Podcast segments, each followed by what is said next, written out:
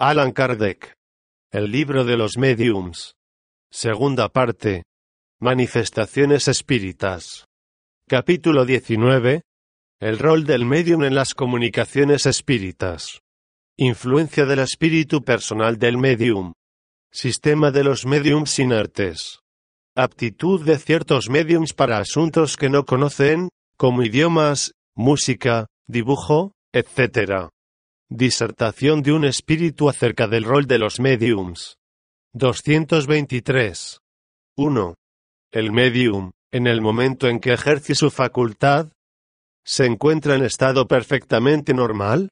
A veces se encuentra en un estado de crisis más o menos acentuado. Eso lo agota, y por esa razón necesita descanso. No obstante, la mayoría de las veces, su estado casi no difiere del estado normal, principalmente en el caso de los mediums escribientes. 2. Las comunicaciones escritas o verbales pueden proceder también del propio espíritu encarnado en el medium. Nota de pie, 41. Alan Kardec alude aquí, y en las preguntas siguientes, a las comunicaciones que tienen origen en el alma del medium, y que son transmitidas por el propio medium, es decir, al fenómeno denominado animismo. Esto no invalida la posibilidad de que el alma de un medium se comunique a través de otros mediums, tal como puede inferirse de la respuesta. Nota del traductor. Fin nota de pie. El alma del medium puede comunicarse, como lo hace la de cualquier otra persona. Si goza de cierto grado de libertad, recobra sus cualidades de espíritu. Tenéis la prueba de eso en las visitas que os hacen las almas de las personas vivas, las cuales muchas veces se comunican con vosotros mediante la escritura, sin que las llaméis. Tened la certeza de que entre los espíritus a quienes evocáis, algunos están encarnados en la tierra. En ese caso, ellos os hablan como espíritus y no como hombres. ¿Por qué no debería suceder lo mismo con el medium? 2. Esta explicación parece confirmar la opinión de los que creen que todas las comunicaciones provienen del espíritu del medium, y no de otros espíritus. Los que sostienen esa opinión solo se equivocan en cuanto al carácter absoluto que atribuyen a ese fenómeno. Es cierto que el espíritu del medium puede actuar por sí mismo, pero eso no es motivo para que otros espíritus no actúen también por intermedio de él. 3. ¿Cómo podemos distinguir si el espíritu que responde es el del medium o uno extraño? Por la naturaleza de las comunicaciones. Estudiad las circunstancias y el lenguaje, y entonces los distinguiréis. El espíritu del medium se manifiesta, principalmente, en el estado de sonambulismo o de éxtasis, porque en ese caso se encuentra más libre. En el estado normal, es más difícil. Por otra parte, hay ciertas respuestas que de ningún modo se pueden atribuir al medium. Por eso os recomiendo, estudiad y observad. Observación. Cuando una persona nos habla, fácilmente distinguimos lo que proviene de sí misma de lo que solo es un eco. Lo mismo sucede con los mediums. Fin nota observación. 4. Puesto que es posible que el espíritu del medium haya adquirido, en existencias anteriores, conocimientos que olvidó bajo la envoltura corporal, pero de los cuales se acuerda como espíritu, no puede extraer de lo profundo de sí mismo esas ideas, que parecen exceder el alcance de su instrucción? Eso ocurre a menudo en el estado de crisis sonambúlica o extática. No obstante, vuelvo a repetir que existen circunstancias que no dejan lugar a dudas. Estudiad con detenimiento y meditad. 5. Las comunicaciones que proceden del espíritu del medium son siempre inferiores a las que podrían ser transmitidas por otros espíritus? No siempre, pues esos espíritus pueden ser de un orden inferior al del medium, en cuyo caso hablarán con menos sensatez. Eso se ve en el sonambulismo, donde por lo general se manifiesta el espíritu del sonámbulo, quien, sin embargo, a veces dice cosas muy buenas. 6. El espíritu que se comunica a través de un medium transmite directamente su pensamiento, o ese pensamiento tiene por intermediario al espíritu encarnado en el medium. El espíritu del medium es el intérprete, porque está ligado al cuerpo, que sirve para hablar, y porque es necesaria una cadena entre vosotros y los espíritus que se comunican, así como son necesarios un conductor eléctrico para transmitir una noticia a distancia, y al final de ese conductor, una persona inteligente que la reciba y la transmita. 7. El espíritu encarnado en el medium. Ejerce alguna influencia sobre las comunicaciones procedentes de otros espíritus, y que debe transmitir. Sí, porque si el espíritu del medium no siente simpatía por ellos, puede cambiar las respuestas, a fin de adaptarlas a sus propias ideas e inclinaciones. Con todo, no influye sobre los espíritus mismos. Solo es un mal intérprete. 8. ¿Es por eso que los espíritus prefieren a ciertos mediums? No existe otra causa. Los espíritus buscan al intérprete que más simpatice con ellos, y que refleje con mayor exactitud sus pensamientos. Si entre ellos y él no hay simpatía, el espíritu del medium es un antagonista que ofrece cierta resistencia, y se convertirá en un intérprete de mala voluntad y a menudo infiel. Lo mismo sucede entre vosotros cuando la opinión de un sabio es transmitida por un insensato o por alguien de mala fe. 9. Se entiende que esto sea así en el caso de los mediums intuitivos, pero no cuando se trata de mediums mecánicos. No habéis comprendido con exactitud el rol que desempeña el medium. Existe ahí una ley que todavía se os escapa. Tened presente que para producir el movimiento de un cuerpo inerte, el espíritu precisa una porción de fluido animalizado, que toma del medium, a fin de animar momentáneamente a la mesa, de modo que ésta obedezca a su voluntad. Pues bien, Comprender también que para una comunicación inteligente, el espíritu precisa un intermediario inteligente, y ese intermediario es el espíritu del medium. 9.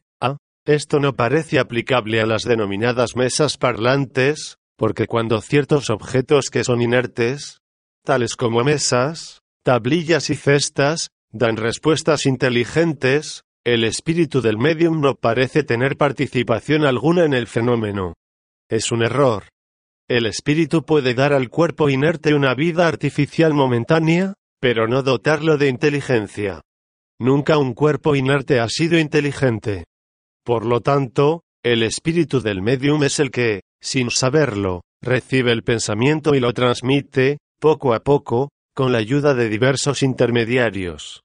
10. De estas explicaciones parece resultar que el espíritu del medium nunca es completamente pasivo. Es pasivo cuando no mezcla sus propias ideas con las del espíritu que se comunica, pero nunca es completamente nulo. Su concurso como intermediario es siempre necesario, incluso en el caso de los que vosotros denomináis mediums mecánicos. 11. No hay mayor garantía de independencia en el medium mecánico que en el medium intuitivo sin ninguna duda. Y para ciertas comunicaciones es preferible un medium mecánico. Sin embargo, cuando se conocen las facultades de un medium intuitivo, esto es indiferente, según las circunstancias. Me refiero a que hay comunicaciones que exigen menos precisión. 12. Entre los diversos sistemas que han sido propuestos para explicar los fenómenos espíritas, hay uno que consiste en creer que la verdadera mediunidad se encuentra en un cuerpo completamente inerte, como por ejemplo en la cesta o en la caja de cartón, que sirve de instrumento. Este sistema afirma que el espíritu se identifica con ese objeto y no solo le confiere vida, sino también inteligencia. De ahí resulta el nombre de mediums inertes, que se da a esos objetos. ¿Qué pensáis de eso? No hay mucho para decir al respecto. Si el espíritu transmitiera inteligencia a la caja de cartón, al mismo tiempo que la vida, la caja escribiría sola, sin el concurso del medium. Sería muy extraño que el hombre inteligente se transformara en una máquina, y que un objeto inerte se volviese inteligente. Ese es uno de los muchos sistemas surgidos a partir de ideas preconcebidas, y que caen, como tantos otros, ante la experiencia y la observación. 13. Un fenómeno bien conocido podría respaldar la opinión de que en los cuerpos inertes animados no solo existe vida, sino también inteligencia, el fenómeno de las mesas, cestas, etc. Que mediante sus movimientos expresan enojo o afecto. Cuando un bastón es agitado por un hombre enojado, el bastón no siente enojo, así como tampoco la mano que lo sostiene, sino el pensamiento que dirige a la mano. En el fenómeno de las mesas y las cestas sucede lo mismo, no son más inteligentes que el bastón. No tienen ningún sentimiento inteligente, sino que apenas obedecen a una inteligencia. En una palabra, el espíritu no se transforma en una cesta, ni la elige como domicilio. 14. Puesto que no es racional atribuir inteligencia a esos objetos, se los puede considerar como una variedad de mediums, y designarlos con el nombre de mediums inertes? Es una cuestión de palabras que poco nos importa, con tal de que os entendáis. Sois libres de llamar hombre a una marioneta. 15. Los espíritus solo poseen el lenguaje del pensamiento, no disponen del lenguaje articulado, de modo que para ellos existe solamente un idioma. Según eso, ¿podría un espíritu expresarse, por la vía mediúmnica, en un idioma que no haya hablado nunca cuando estaba encarnado? En ese caso, ¿de dónde extrae las palabras que emplea? Vosotros mismos acabáis de responder a vuestra pregunta, al decir que los espíritus solo tienen un idioma, que es el del pensamiento. Todos comprenden ese lenguaje, tanto los hombres como los espíritus.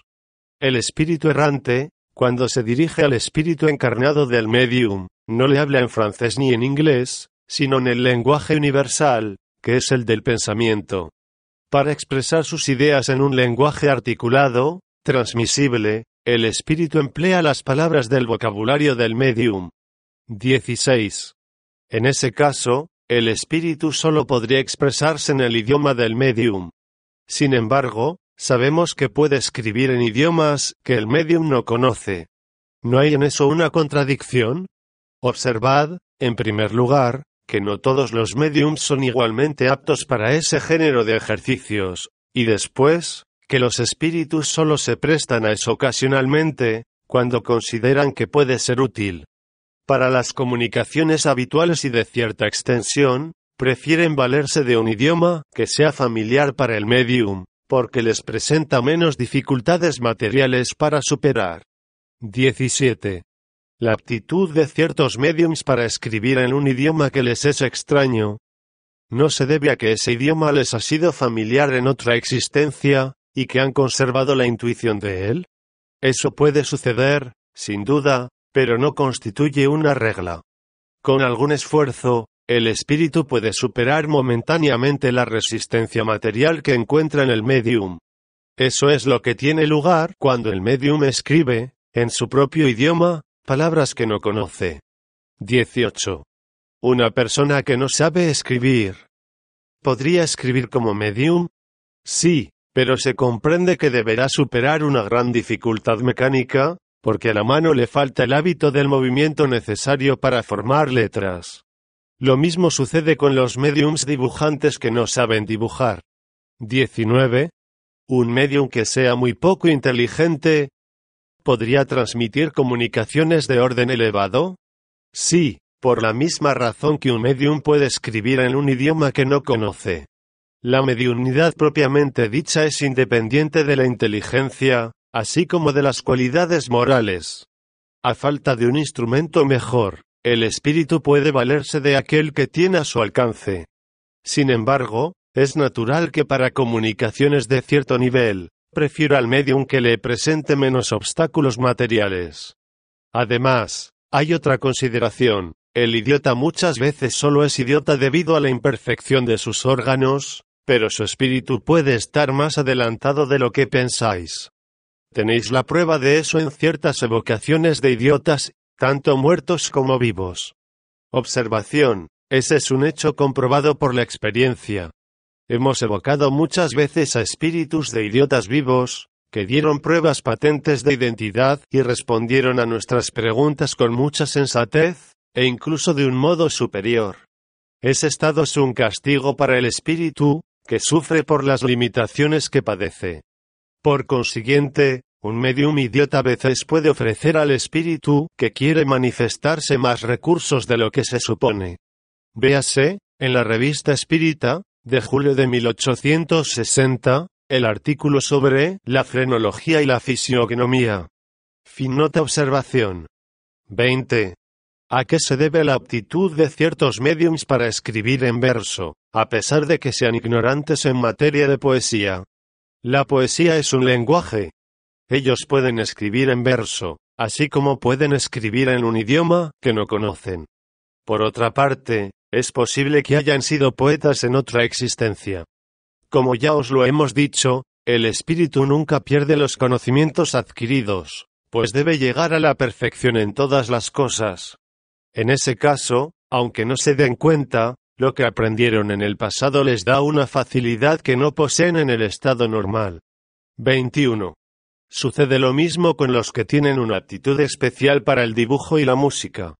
Así es, el dibujo y la música también son formas con las que se expresa el pensamiento.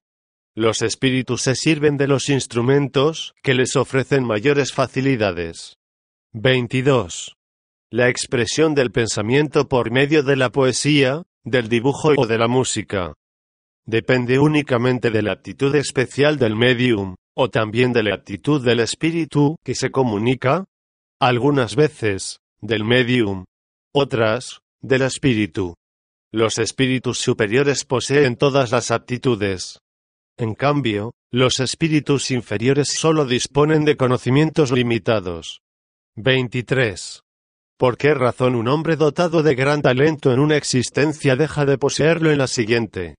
No siempre es así, pues muchas veces perfecciona en una existencia lo que había iniciado en la anterior. Con todo, puede suceder que una facultad importante dormite durante cierto tiempo, para dejar que otra se desarrolle con más libertad. Es un germen latente, que resurgirá más tarde, y del cual siempre quedan algunos vestigios o al menos una vaga intuición. 224. No cabe duda de que el espíritu que desea comunicarse comprende todos los idiomas, porque estos son la expresión del pensamiento, y porque es mediante el pensamiento que el espíritu comprende. No obstante, para expresar ese pensamiento necesita un instrumento, y ese instrumento es el medium. El alma del medium, que recibe la comunicación de otro espíritu, solo puede transmitirla por medio de los órganos corporales. Ahora bien, esos órganos no pueden tener, para un idioma que el medium desconoce, la flexibilidad que manifiestan para el idioma que les resulta familiar. Un medium que solo sepa francés, podrá ocasionalmente dar una respuesta en inglés, por ejemplo, si al espíritu le place hacerlo. Pero los espíritus, que ya encuentran demasiado lento el lenguaje humano, en comparación con la rapidez del pensamiento, a tal punto que lo abrevian cuanto pueden, se impacientan con la resistencia mecánica que encuentran en el medium, y por eso no siempre usan un idioma desconocido para él. Esa es también la razón por la cual un medium novato, que escribe trabajosamente y con lentitud, incluso en su propio idioma, por lo general no obtiene más que respuestas breves y sin desarrollo. Por eso, los espíritus recomiendan que solo se dirijan a través de esos mediums preguntas sencillas. Para las de mayor alcance se requiere un medium formado, que no ofrezca ninguna dificultad mecánica al espíritu. Nosotros no elegiríamos para la lectura de un texto a un estudiante que apenas sabe deletrear. A un buen operario no le agrada servirse de herramientas defectuosas. Agreguemos, respecto a los idiomas desconocidos, otra consideración de suma importancia. Los ensayos de este tipo se hacen siempre por curiosidad y a modo de experimentación. Ahora bien, nada es más antipático para los espíritus que las pruebas a las que se intenta someterlos. Los espíritus superiores nunca se prestan a ellas, y se apartan tan pronto como se pretende entrar en ese camino. Así como se complacen en las cosas útiles y serias, les produce rechazo ocuparse de cosas fútiles y sin un objetivo. Los incrédulos dirán que esos ensayos sirven para convencerlos, y que ese fin es útil, ya que puede conquistar adeptos para la causa de los espíritus. Pero los espíritus le responden, nuestra causa no necesita de los que tienen suficiente orgullo para creerse indispensables. Llamamos a nosotros a los que queremos, y estos son, casi siempre, los más pequeños y humildes. ¿Acaso Jesús hizo los milagros que los escribas le pedían? ¿De qué hombres se sirvió para revolucionar el mundo? Si queréis convenceros, disponéis de otros medios, sin necesidad de exigir fenómenos extraordinarios. Comenzad por ser sumisos, pues no es normal que el estudiante imponga su voluntad al maestro.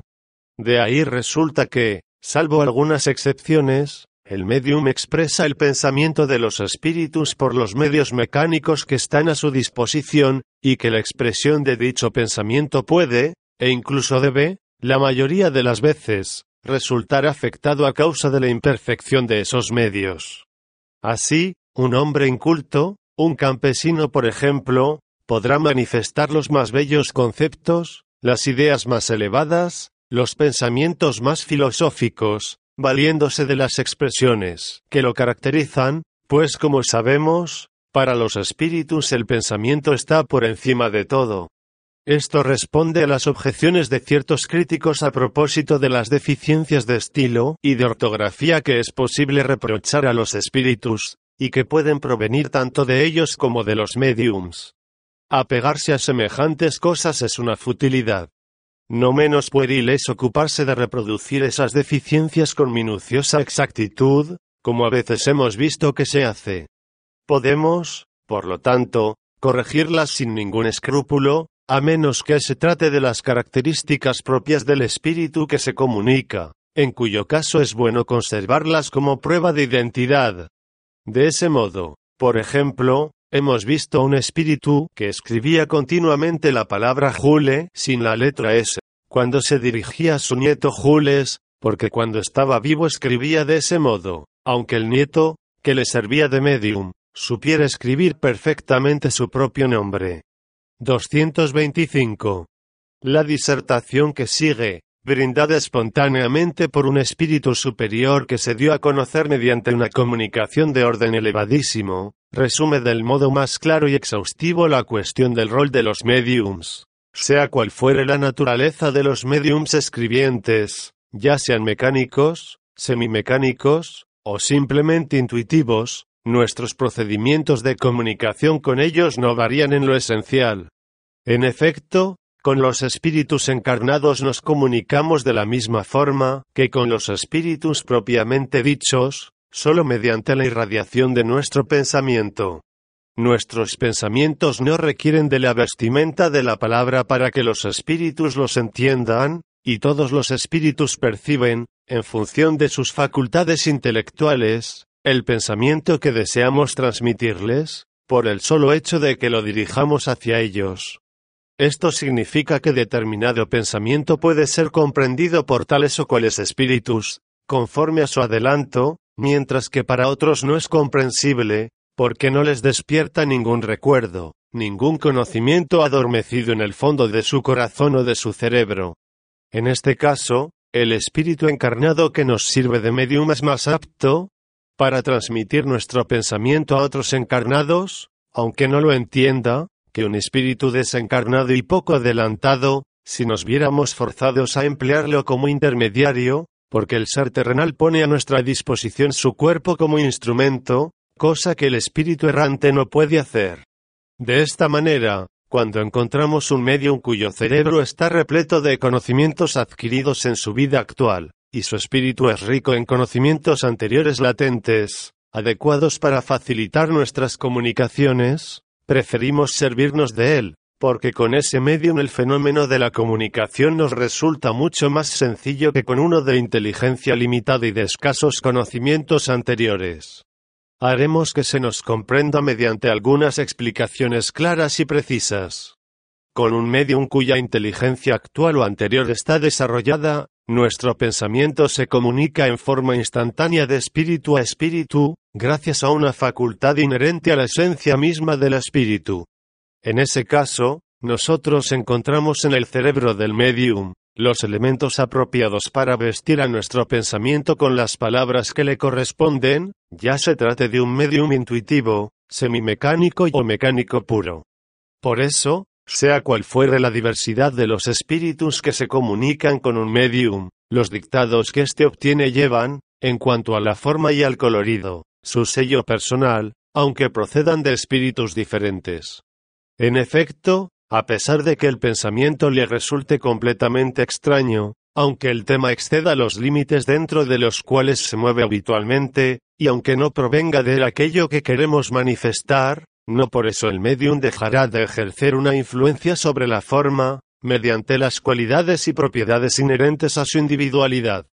Es exactamente como si observarais diversos paisajes con lentes de color, verdes, blancas o azules, aunque los lugares u objetos observados sean por completo opuestos e independientes los unos de los otros, no por ello dejarán de adoptar la tonalidad que provenga del color de las lentes.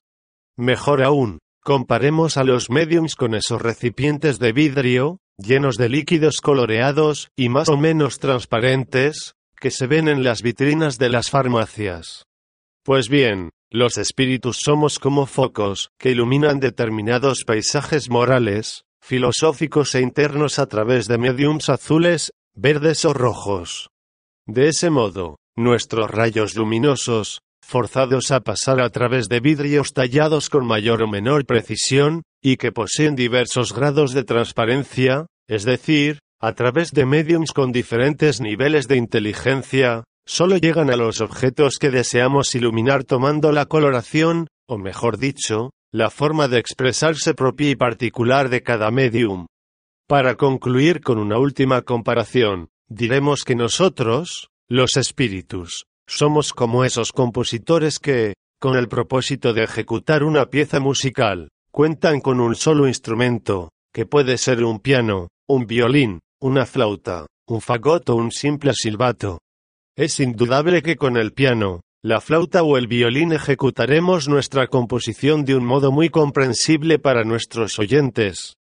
Aunque los sonidos producidos por el piano, el fagot o el clarinete sean esencialmente diferentes entre sí, no por eso la composición dejará de ser idéntica, excepto por los matices de sonido. En cambio, si solo tuviéramos a nuestra disposición un silbato o un caño de desagüe, nos veríamos en dificultades. De hecho, cuando estamos obligados a servirnos de mediums poco adelantados, nuestro trabajo se prolonga mucho y es más penoso, porque nos vemos en la necesidad de recurrir a formas incompletas, lo que constituye para nosotros una complicación. En ese caso, tenemos que descomponer nuestros pensamientos, dictando palabra por palabra y letra por letra, lo cual resulta molesto y agotador al mismo tiempo que un verdadero obstáculo para la celeridad y el desarrollo de nuestras manifestaciones. Por eso nos sentimos felices cuando encontramos mediums idóneos, bien equipados, provistos de recursos listos para ser empleados, en una palabra, buenos instrumentos, porque entonces nuestro periespíritu, al actuar sobre el periespíritu de aquel a quien mediunizamos, no tiene que hacer otra cosa más que impulsar la mano, que nos sirve de portaplumas o de lapicero. En cambio, con los mediums cuya capacidad es insuficiente, estamos obligados a hacer un trabajo análogo al que realizamos cuando nos comunicamos por medio de golpes, es decir, designando letra por letra y palabra por palabra cada una de las frases, que traducen los pensamientos que queremos transmitir.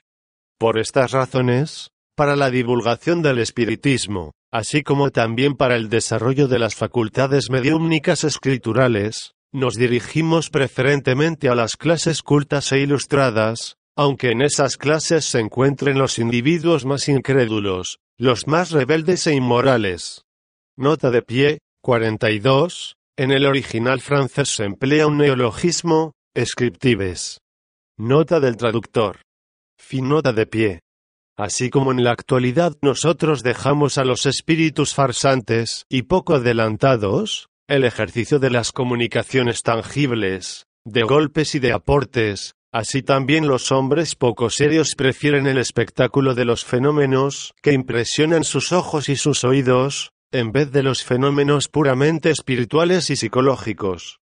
Cuando queremos transmitir dictados espontáneos, actuamos sobre el cerebro, sobre los archivos del medium, y preparamos nuestros materiales con los elementos que él nos proporciona, sin que lo sepa en modo alguno.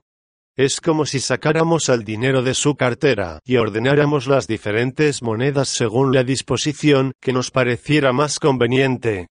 Sin embargo, cuando es el propio medium quien desea interrogarnos, será bueno que reflexione seriamente, a fin de que formule las preguntas con método. De ese modo facilitará nuestra tarea de responderle. Porque, como se os ha dicho en una instrucción anterior, vuestro cerebro se encuentra a menudo en un inextricable desorden, y es para nosotros tan penoso como difícil movernos dentro del laberinto de vuestros pensamientos. Cuando las preguntas las hace un tercero, conviene y es útil que sean comunicadas previamente al medium, para que éste se identifique con el espíritu del evocador y, por decirlo de algún modo, se impregne de él. En ese caso, nosotros mismos tendremos mucha mayor facilidad para responder, gracias a la afinidad que existe entre nuestro periespíritu y el del medium que nos sirve de intérprete. No cabe duda de que podemos hablar de matemática a través de un medium que la ignore por completo. Con todo, Muchas veces el espíritu de ese medium posee dicho conocimiento en estado latente, es decir, posee un conocimiento que es propio del ser fluídico y no del ser encarnado, porque su cuerpo actual es un instrumento rebelde o opuesto a esa ciencia. Lo mismo sucede con la astronomía, con la poesía, con la medicina, con los diversos idiomas, así como con los demás conocimientos peculiares de la especie humana. Por último, también tenemos el penoso medio de elaboración utilizado con los mediums absolutamente ajenos al tema tratado, que consiste en reunir las letras y las palabras una por una, como se hace en las imprentas. Como hemos dicho, los espíritus no tienen necesidad de revestir su pensamiento, pues lo perciben y lo transmiten por el solo hecho de que existen ellos. Los seres corporales, por el contrario, solo pueden percibir el pensamiento en caso de que éste se encuentre revestido. Así pues, mientras que, para percibir un pensamiento, aunque sea mentalmente, vosotros necesitáis letras, palabras, sustantivos, verbos, en suma, frases, nosotros los espíritus no necesitamos ninguna forma visible o tangible. Erasto y Timoteo. Observación. Este análisis del rol de los mediums y de los procedimientos a través de los cuales los espíritus se comunican, es tan claro como lógico. De él se infiere el principio de que el espíritu extrae del cerebro del medium, no sus ideas, sino los recursos necesarios para expresarlas, y que cuanto más rico en recursos sea ese cerebro, tanto más fácil será la comunicación. Cuando el espíritu se expresa en el idioma familiar del medium, encuentra en éste, completamente formadas, las palabras necesarias para revestir la idea. Si lo hace en un idioma extraño al medium, no encuentra las palabras, sino simplemente las letras. Por eso el espíritu se ve obligado a dictar, por así decirlo, letra por letra, exactamente como si nosotros exigiéramos que escribiera en alemán a una persona que no sabe ni una sola palabra de su idioma. Y si el medium no sabe leer ni escribir, no dispone siquiera de las letras, de modo que es preciso que el espíritu guíe su mano, como se hace con la de un niño, que comienza a escribir, en cuyo caso la dificultad material que debe vencer es aún mayor. Por consiguiente, estos fenómenos son posibles, y hay numerosos ejemplos de ellos. Pero se comprenderá que esa manera de proceder es poco apropiada para comunicaciones extensas y rápidas, y que los espíritus prefieren los instrumentos más sencillos o, como ellos dicen, los mediums bien equipados, desde su punto de vista. Si las personas que solicitan ver esos fenómenos, como un medio para convencerse, hubieran estudiado previamente la teoría, sabrían en qué condiciones excepcionales dichos fenómenos se producen. Fin nota observación.